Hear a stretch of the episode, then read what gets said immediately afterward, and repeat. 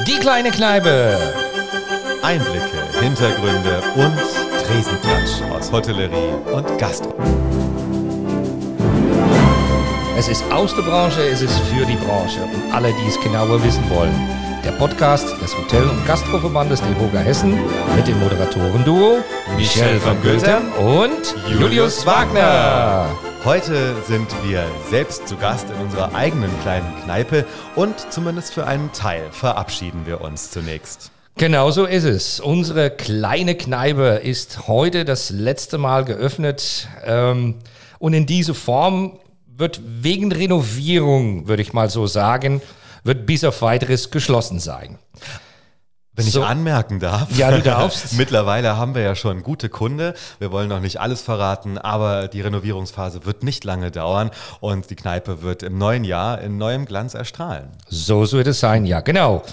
Ähm, weswegen die Renovierung? Also Julius Wagner, damals wie heute, jüngste Geschäftsführer in der Dehoga-Landschaft. Seit 14 Jahren als Hauptgeschäftsführer in Wiesbaden unterwegs und heute das letzte Mal in unsere kleine Kneipe. Corona, Krieg, Krise in der Energiebereich, keine Küche, Katar, obwohl das haben wir abgewendet, und Kloster. Sechs Katastrophen, die in meinen Augen die gastronomische Landschaft maßgeblich aufgerüttelt haben. Letzteres hast du zu verantworten, liebe Julius. Das Kloster Eberbach hat gerufen und du gehst dahin. Also in übertragene Sinne natürlich. Erzähl doch mal ein bisschen, was ist passiert und was machst du demnächst? Also ich würde das Kloster keinesfalls in die Reihe der von dir aufgezählten Katastrophen einreihen. Die Katastrophen und vor allen Dingen Krisen, mit denen wir es ja seit über zwei Jahren zu tun haben und die sich fast die Klinke in die Hand geben, das sind wirklich schwerwiegende für die gesamte Branche, für unsere Gesellschaft und natürlich auch für den Verband. Das Kloster, ähm, natürlich weiß ich, dass du damit den Nebeneffekt meinst, dass dies meinen Weggang aus der Dehoga-Familie bedeutet. Genau so ist es. Aber ich mache das mit sehr großer Freude und auch Überzeugung. Ähm, nach, wie du richtigerweise gesagt hast, 14 Jahren als Hauptgeschäftsführer des DEHOGA Hessen, insgesamt über 15 Jahre in der DEHOGA-Familie. Ich glaube, es äh, ist kein schlechter Zeitpunkt, sowohl für mich nicht, als vielleicht auch für den Verband, für so einen Wechsel. Und ähm, ja, der Ruf des Klosters hat mich ereilt. Das war ein äh, langes Bewerbungsverfahren, viel mehr in den letzten Monaten. Und ich, ähm, ja, ich habe einfach große, große Freude an diesem wirklich fantastischen Ort. Hier übrigens in unserer hessischen Heimat künftig wirken zu dürfen. Wenn du fragst, was ich da so demnächst mache, ähm, nun, vieles davon wird sich natürlich finden. Die Stiftung Kloster Eberbach, zu der ich wechsle, die ist maßgeblich verantwortlich, den gewaltigen Komplex, ein wirklich europäisches Kulturdenkmal ersten Ranges zu unterhalten, zu pflegen. Und dazu gehört auch, Menschen für diesen Ort zu begeistern, dorthin zu holen, Tagungen auszurichten. Die Stiftung führt in Eigenregie ein Hotel, verpachtet Gastronomie, veranstaltet Ausstellungen. Und ich glaube, da gibt's, äh, da ist schon ganz vieles auf dem richtig guten Weg. Und da gibt es noch viele Möglichkeiten, insbesondere die touristische Relevanz dieses Ortes für den Rheingau, aber für Hessen insgesamt weiter zu stärken. Ja, spannend. Also das im Grunde genommen, was du in der Theorie gepredigt hast, gehst jetzt so ein bisschen in die Praxis rein. Ähm, ist es dann wirklich so, also ich sag mal so, Hotellerie und Gastronomie und vor allen Dingen, was ich persönlich sehr schön finde, Hessen bleibt mit dir in Verbindung. Ähm, wirst du dann in der Praxis auch wirklich mit diese, diese Zweigen zu tun haben? Also Ja. können wir dich zum äh, Mitglied von der DEHOGA machen zum Ja, Beispiel? Also äh, ja, ähm, das Hotel äh, Kloster Eberbach ist sogar Mitglied im DEHOGA Hessen und schon seit geraumer Zeit. Äh, grundsätzlich gilt ja, der Schuster hat die schlechtesten Schuhe. Äh, deswegen muss man natürlich immer vorsichtig sein. Ich würde mir niemals anmaßen, aus der, wie du es nennst, Theorie oder sagen wir mal aus einer ganz anders gelagerten Arbeit der verbandlichen Interessenvertretung für Hotellerie und Gastronomie ähm, nun etwas naja, also zumindest viel darüber zu wissen, wie in der Praxis wirklich Hotels und Gastronomiebetriebe zu führen sind. Na klar, habe ich tiefe Einblicke und bin vor allen Dingen sehr, sehr eng vernetzt, auch weiterhin mit unseren Mitgliedern. Und deswegen bin ich froh, dass das äh, Kloster Eberbach ein stehendes und kompetentes Team für diesen Bereich hat. Aber natürlich freue ich mich auf, da reinzuschauen und auch mitzuwirken. Und ich habe auch viele Ideen im Köcher. Na, dann warten wir mal ab, was da alles passiert. Also, das Schöne natürlich ist, wenn du Mitglied bist von der DEHOGA, wir nehmen dich da mit Sicherheit sehr gerne auf. In einer unserer WhatsApp-Gruppen solltest du eine Frage haben. Ich denke, das wird auch kompetent beantwortet. Ähm, mal was anderes, deine Anfangszeiten. Ähm, gemeinsam was ändern. Ich habe hier noch ein Interview von 2009 mit ein fantastisches Bild, wenn ihr das sehen könntet. Ihr werdet begeistert. Äh, von der AHGZ. Und ähm, Reformer und Bewegen waren damals das Thema. Gelungen? Fragezeichen. Ja, gelungen. Das ist ja durchaus ein bisschen die Frage nach der Bilanz, beziehungsweise wo steht der Verband heute? Ähm, als ich damals angefangen hatte, haben wir es mit riesengroßen Herausforderungen zu tun gehabt. Der Verband war sehr kleinteilig, zersplittert und ähm, war auch in einer Phase, wo ja, wo nicht alle so recht wissen, wussten, wo geht die Reise hin. Ich will gar nicht so weit zurückschauen, weil viel wichtiger ist, glaube ich, dass wir spätestens mit der Corona-Krise zeigen konnten, zu was dieser Verband in der Lage ist. Und das beruht maßgeblich darauf, dass wir in den Jahren zuvor einen wirklich gewaltigen Umstrukturierungs- und Modernisierungsprozess gemacht haben. Und das, was ich immer ganz entscheidend dabei finde, Verband, das wird immer so dahingesagt, das sind natürlich in erster Linie die Mitglieder, das sind aber auch die vielen, vielen hunderte Ehrenamtsträger, die ihre Zeit aufbringen für ihre Kolleginnen und Kollegen und natürlich das Team hier im DEHOGA Hessen im Hauptamt, dass die alle über diese Zeit mitgegangen sind, teilweise alte Pfründe aufgegeben haben, man sprach früher gerne von Herrschaftsbereichen und äh, sich teilweise auch widerstrebend darauf eingelassen haben, dass wenn wir uns gemeinsam verstärken, auch unsere finanzielle Kraft bündeln, mit einem Look nach außen treten und immer professioneller auch in der Reputation in Öffentlichkeit und Politik werden, dass das der richtige Weg für die Zukunft ist. Das ist, glaube ich, der allergrößte Erfolg. Und ähm, ich denke, wir haben äh, in der Pandemie eine hohe Sichtbarkeit nach draußen gezeitigt, die zeigt, die gezeigt hat, dass wir in der Lage sind, diese Branche zumindest mit viel Mühe und Leidenschaft zu vertreten. Und insofern ein klares Ja. Sehe ich auch so, ja. So Strukturveränderungen und was ich da alles so mitgekriegt habe. Und vor allen Dingen ja auch, klar, gerade in diese Krise die Kommunikation. Ähm, auch ein Thema war damals, wie heute eigentlich im Grunde genommen, Betriebsschließungen, kleine Kneipe, Dorfschenken im ländlichen Raum. Ähm, was ist da erreicht?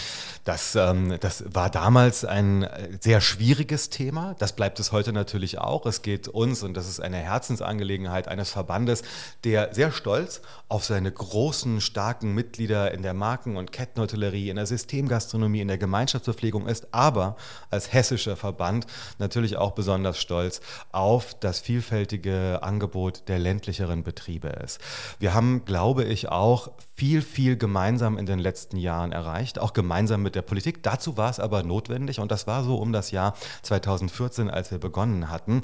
Politik und Öffentlichkeit sehr deutlich auf ein Gasthaussterben im ländlichen Raum aufmerksam zu machen und zu, zu erklären, welche dramatischen Folgen dies für die Entwicklung der ländlichen Räume in Hessen insgesamt hat. Und wir haben ja über die Jahre viele, viele tolle Betriebe aus Altersgründen verloren, wo es an der Nachfolge mangelte oder aber Betriebsschließungen, und das haben wir heute weiterhin erlebt, wo schlicht und ergreifend das Betreiben des Gasthauses sich nicht mehr rentiert. Veränderte Zeiten, veränderte Bedingungen. Ich mache es kurz. Auf der einen Seite merken wir jetzt, dass grundsätzlich das Thema Wegzug wieder aus den Städten aus verschiedenen Gründen, Infrastruktur, Platzmangel, hohe Kosten, in die ländlicheren Räume, sofern sie denn eine gute Anbindung an den öffentlichen Nahverkehr insbesondere aufweisen, dass das stattfindet. Das spielt uns in die Karten. Aber man muss auch sagen, ähm, ich glaube, wir haben erfolgreich auch mit Politik, mit der hessischen Landesregierung hier zusammengearbeitet, um etwas Konkretes für die einzelnen Betriebe Betriebe im ländlichen Raum zu tun. Wir haben verschiedene Förderprogramme aufgelegt. Ich äh, denke mit ganz, ganz großem Stolz und Freude an unseren fantastischen Wettbewerb um die besten Dorfgasthäuser, der weit über die einzelnen Gewinner hinausweist und grundsätzlich hohe Sympathien und auch Aufmerksamkeit für das Thema des Dorfgasthauses zeitigt.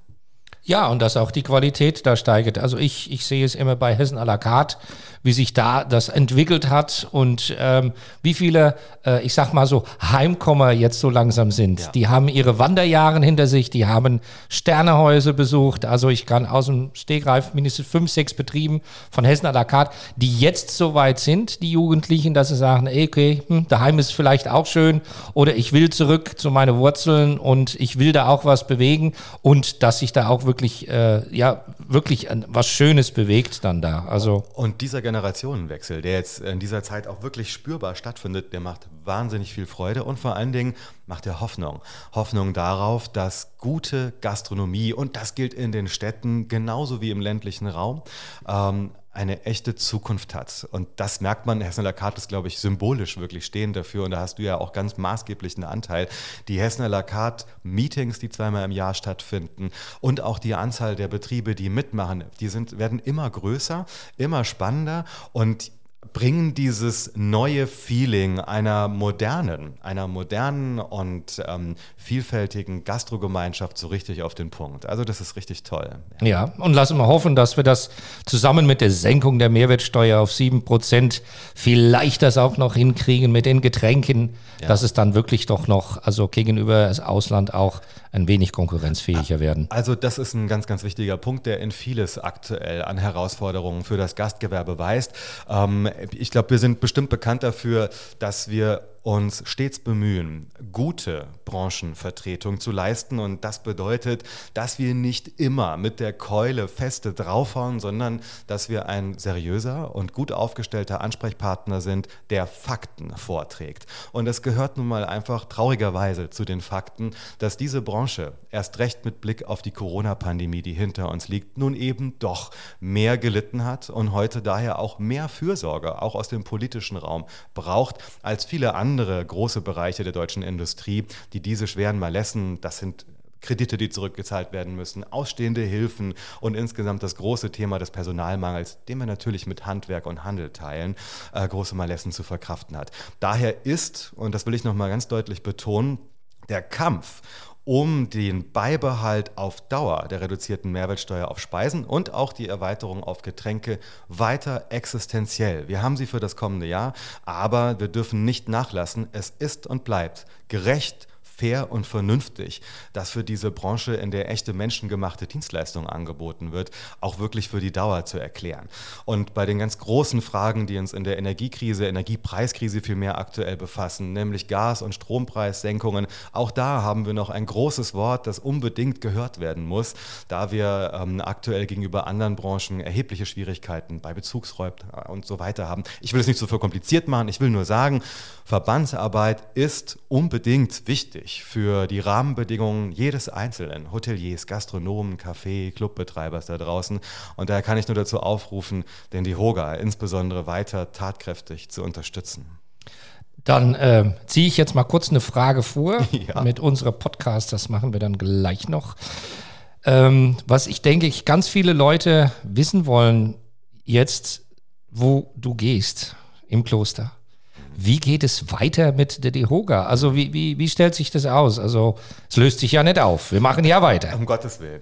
Ähm, es geht ohne mich weiter und das wird sehr gut weitergehen. Auch eingedenk dessen, was ich gerade vorher versucht habe zu vermitteln, ähm, wie stark dieser Verband aufgrund der Beteiligung aller in den letzten Jahren sich entwickelt hat. Ähm, aktuell ist es so, dass äh, die Stellvertreterin von mir, Kerstin Junghans, die hauptsächlich bis dato für Frankfurt Rhein-Main zuständig ist, und Oliver Kastis, unser Kollege in Nordosthessen, äh, für die Dauer, bis eine Nachfolge vernünftig gefunden ist, sich äh, neben ihren Aufgaben das, was bei mir sonst so anliegt, teilen.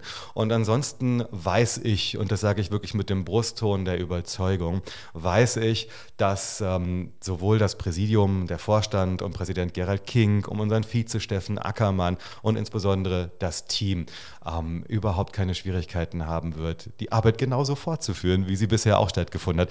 Ich bin nicht mehr so laut sichtbar draußen, dafür wird eine oder ein anderer kommen und das tut dem Verband vielleicht auch gut.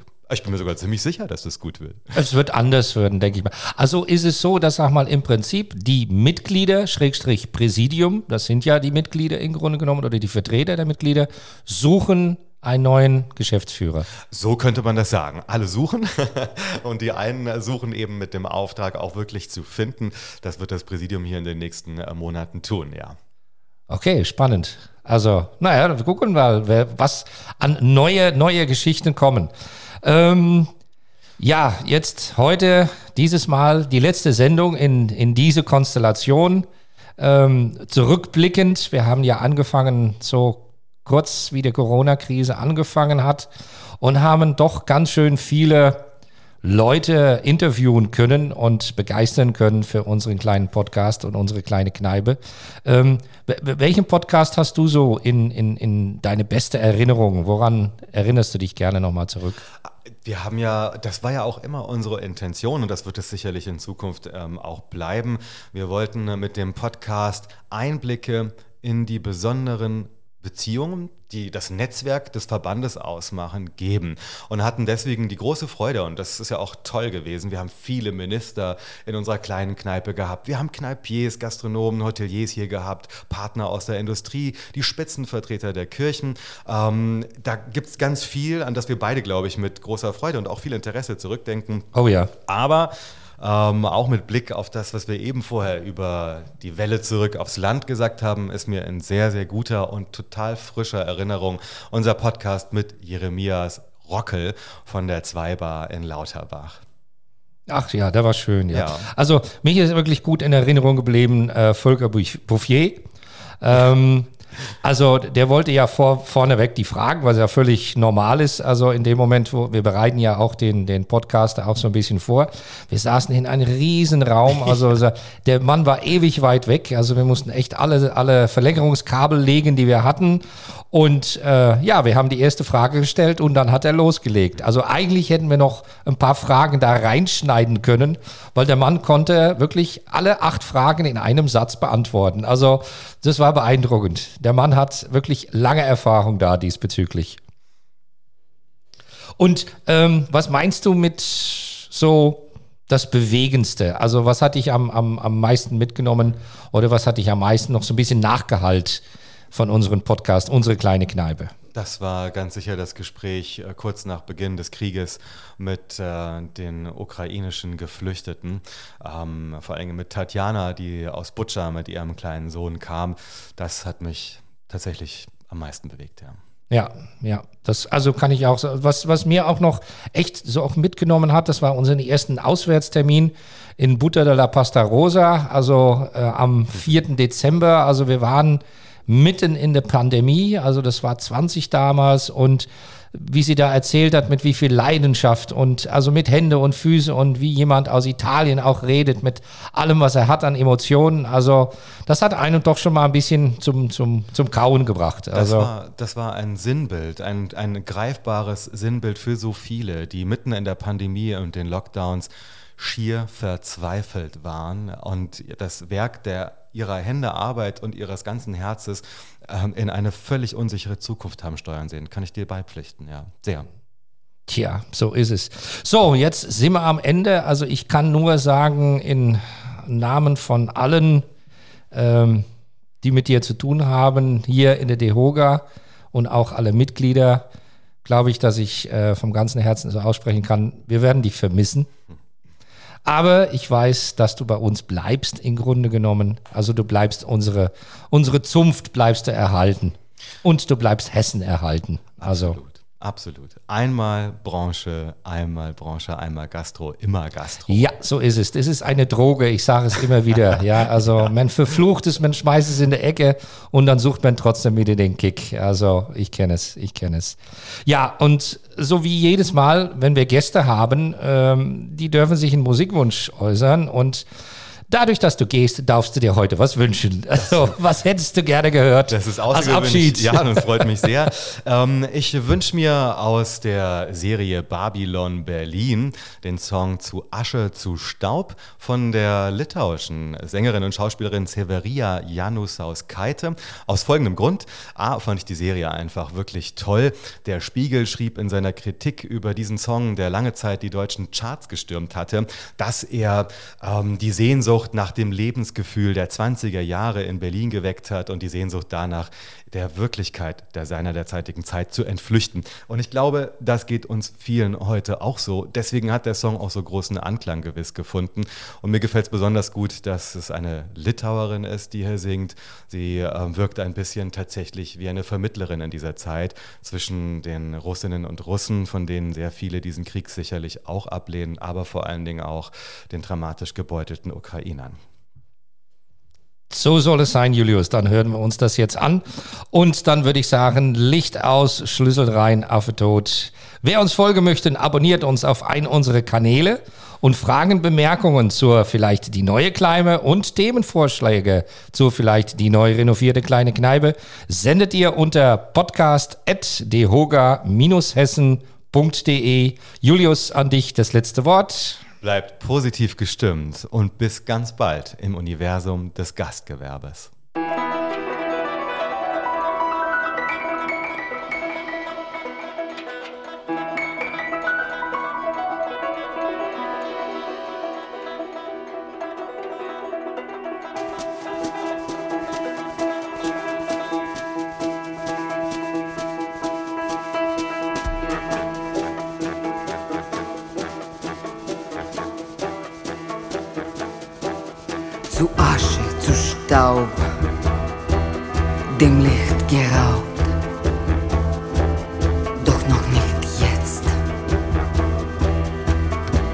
Wunde warten bis zuletzt.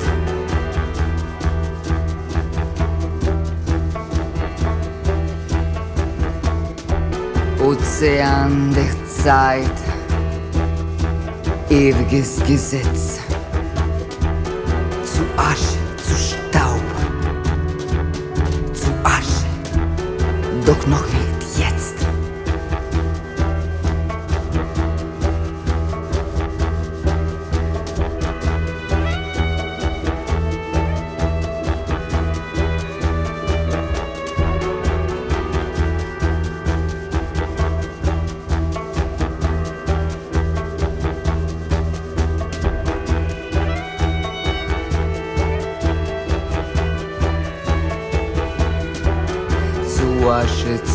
zu Staub, dem Licht geraubt,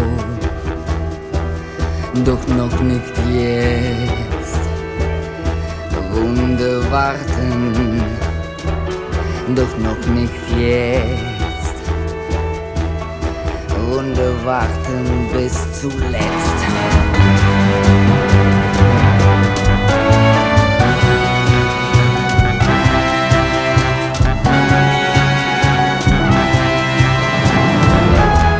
Es ist wohl nur ein Traum, das bloße Haschen nach dem Wind. Wer weiß es schon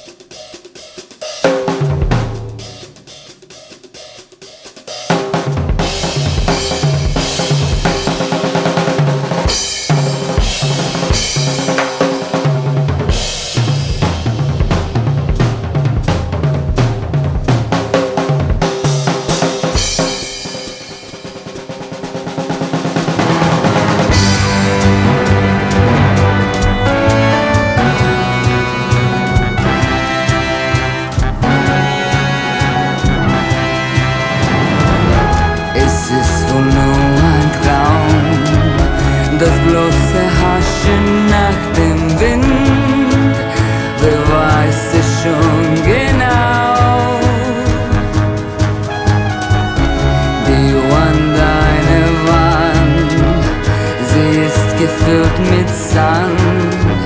Leg deine Hand in